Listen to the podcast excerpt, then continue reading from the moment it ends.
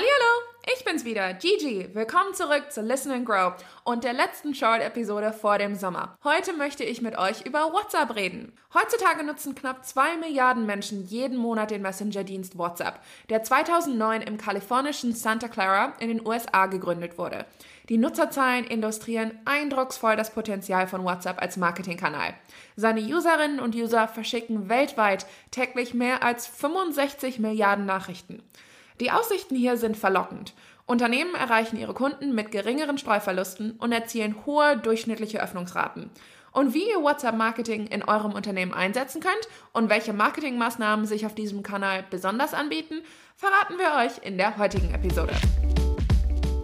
Falls ihr für eure Unternehmen den Einsatz von WhatsApp als Marketingplattform in Erwägung zieht, solltet ihr beachten, dass der Messenger sich weniger für Werbung und mehr für die Beratung eurer Kundschaft eignet. Leads, die einem Unternehmen ihre Telefonnummer anvertrauen, sind in den meisten Fällen bereits interessiert an dessen Produkten oder Dienstleistungen. Sie befinden sich also bereits in der Phase 2 der Buyer's Journey, der Überlegungsphase. Sie benötigen nun Unterstützung und Informationen von Unternehmen, damit sie eine gute Entscheidung treffen können. Etwa jeder fünfte WhatsApp-Nutzer wünscht sich, über WhatsApp in Kontakt mit Unternehmen treten zu können. Mutterkonzern Meta hat für dieses Kundenbedürfnis WhatsApp Business ins Leben gerufen, welches aus zwei Produkten besteht. Zum einen gibt es die WhatsApp Business App, eine Erweiterung des klassischen Messengers WhatsApp. Zum anderen gibt es die professionelle und datenschutzkonforme WhatsApp Business API. Die Business App ist speziell auf die Bedürfnisse von kleineren Firmen zugeschnitten. Die Business Plattform oder API richtet sich hingegen an mittlere und große Unternehmen. Beide Lösungen bieten eine Reihe von Zusatzfunktionen für die Kundenkommunikation und Social Media Marketing, etwa Charts, Statistiken und automatisierte Nachrichten. Ein wesentlicher Unterschied der beiden ist, dass die WhatsApp Business App direkt über eure Smartphones funktioniert. Es allerdings schwer sein kann, datenschutzkonform zu kommunizieren. Mit der WhatsApp Business Plattform integriert ihr euren WhatsApp Business Account mit einem von Metas Partnern, zum Beispiel einem CRM-System wie HubSpot und kommuniziert direkt über diese Plattform mit eurer Kundschaft und euren Leads. Das klingt zwar kompliziert, ist es aber gar nicht, da ihr all eure Kommunikation an einem Ort wie eurem CRM-System verwalten könnt, anstatt durch eure Smartphones scrollen zu müssen. Egal für welche Option ihr euch entscheidet, ihr solltet die Nutzung von WhatsApp als Marketingkanal insbesondere dann in Erwägung ziehen, wenn die Produkte und Dienstleistungen eurer Unternehmen eine mobile Zielgruppe ansprechen. Einer der entscheidenden Vorteile von WhatsApp ist auf jeden Fall die Nutzerzahl. Allein in Deutschland verwenden 58 Millionen Menschen täglich die App. Viele eurer Kundinnen und Kunden sind also sehr wahrscheinlich schon dort. WhatsApp Marketing ermöglicht es euren Unternehmen, eure Kundschaft direkt im Alltag zu begleiten und zu unterstützen. Auf diese Weise könnt ihr die Beziehungen zu eurer Kundschaft festigen, weniger werblich wirken und einen bleibenden Eindruck durch den persönlichen Kontakt hinterlassen. Die Funktionalitäten von WhatsApp sind sehr an die Kundschaft angepasst. Für die WhatsApp Business App muss eure Kundschaft eure Unternehmen zunächst in ihre Kontaktliste aufnehmen, um mit euch ein Gespräch auf WhatsApp zu beginnen. Für die WhatsApp Business Plattform können Unterhaltungen nur dann begonnen werden, wenn eure Kundschaft euch direkt kontaktiert.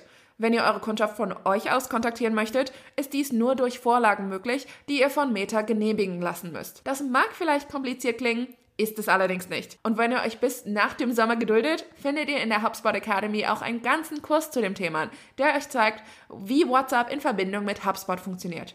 In der Zwischenzeit habe ich euch unseren kostenlosen WhatsApp Marketing Guide zu den Ressourcen hinzugefügt. Aber zurück zum Thema. Durch diesen Fokus auf die Kundenbedürfnisse sind die Streuverluste im WhatsApp-Marketing äußerst überschaubar. Damit einher gehen die signifikant hohen Öffnungsraten des Kanals. Bis zu 95% sind hier Standard. Unternehmen bietet sich noch ein weiterer Vorteil auf WhatsApp. Durch die Charts in Echtzeit kann schnell auf Kundenanfragen reagiert werden. Egal, ob es sich dabei um eine Kaufanfrage, eine inhaltliche Nachfrage zum Produkt oder ein Problem des Kunden handelt. So oder so können Kundendienstmitarbeitende hier zügig tätig werden und der Kundschaft eine direkte und unkomplizierte Lösung präsentieren. Das zahlt nicht nur kurzfristig auf die Kundenzufriedenheit ein, sondern auch langfristig auf ihre Treue und den Ruf eurer Unternehmen, der wiederum auch für die Marketingabteilung bzw. das Unternehmen insgesamt von hoher Wichtigkeit ist.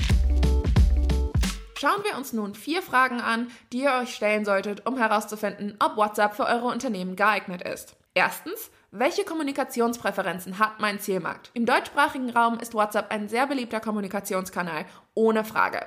Welche Erwartungen hat eure Zielgruppe allerdings von euch? Wie sieht eure Buyer-Persona aus? Ist diese auf WhatsApp aktiv? Benutzt sie ihr Smartphone regelmäßig?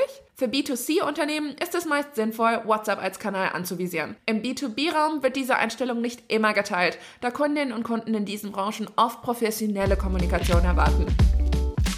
Zweitens, welchen Zweck möchtet ihr mit WhatsApp erfüllen? WhatsApp bietet Marketingfachleuten die Möglichkeit, Leads zu erreichen, Vertriebsmitarbeitenden die Möglichkeit, mit potenziellen Kundinnen und Kunden in Kontakt zu treten und Servicemitarbeitenden die Möglichkeit, Probleme für ihre Kundschaft zu lösen. Wie ihr wisst, braucht ihr die Zustimmung eurer Zielgruppe, um diese zu kontaktieren. Das heißt, WhatsApp eignet sich nicht für die Kaltakquise.